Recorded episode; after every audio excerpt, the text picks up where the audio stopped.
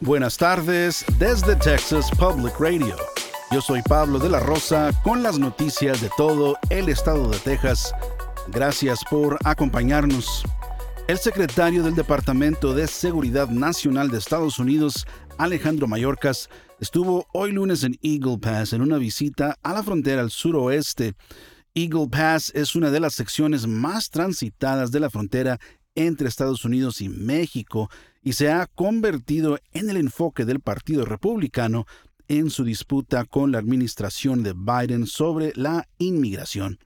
Las operaciones en un puente internacional de la ciudad se reanudaron la semana pasada después de un cierre temporal debido al flujo continuo de migrantes.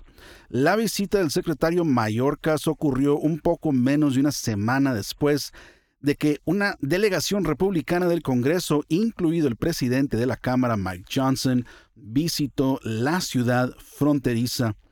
Los republicanos de la Cámara insisten en destituir a Mallorcas porque consideran que sus intentos de proteger la frontera han sido un fracaso.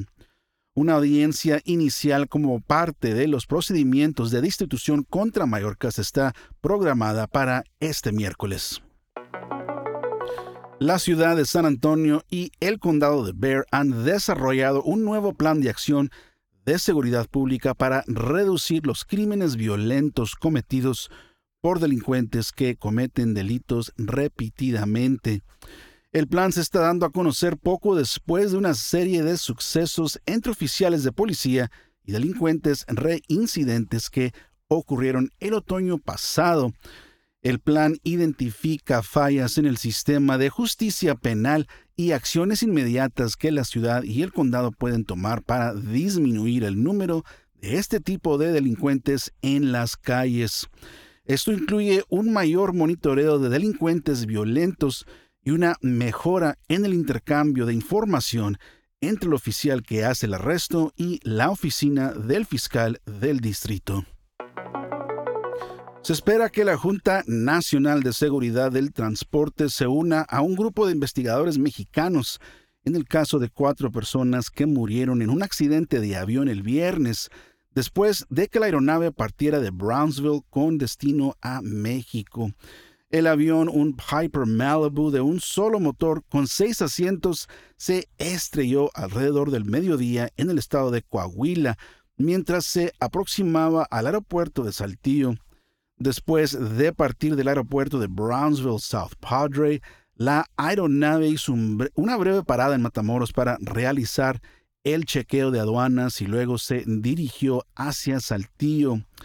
El piloto y tres mujeres que se informó que estaban relacionadas entre sí murieron en el accidente. Tanto el COVID-19 como la influenza están aumentando todo el país y el sur de Texas no es inmune.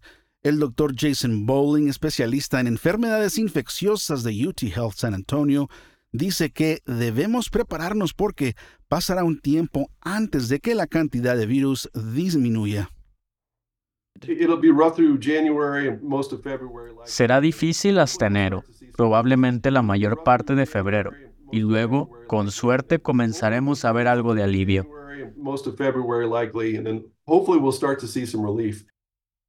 Y se reporta que hay una nueva variante dominante de COVID-19. Es notable porque ha salido de las variantes XBB con las que hemos estado lidiando durante el último año más o menos. Así que está relacionada, pero es diferente a las variantes anteriores que han estado circulando durante los últimos meses.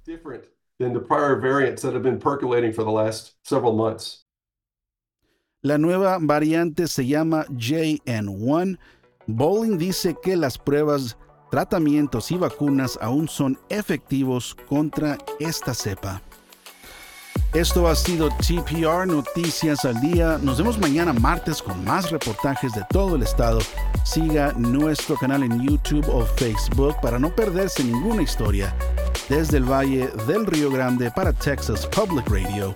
Yo soy Pablo de la Rosa. Con el equipo de investigación especial más grande de Texas, hemos recuperado más de 13 y medio millones de dólares, protegiendo a negocios como el suyo. Somos un socio luchando contra el fraude en la compensación para trabajadores. Su negocio es más seguro, más fuerte, mejor con Texas Mutual.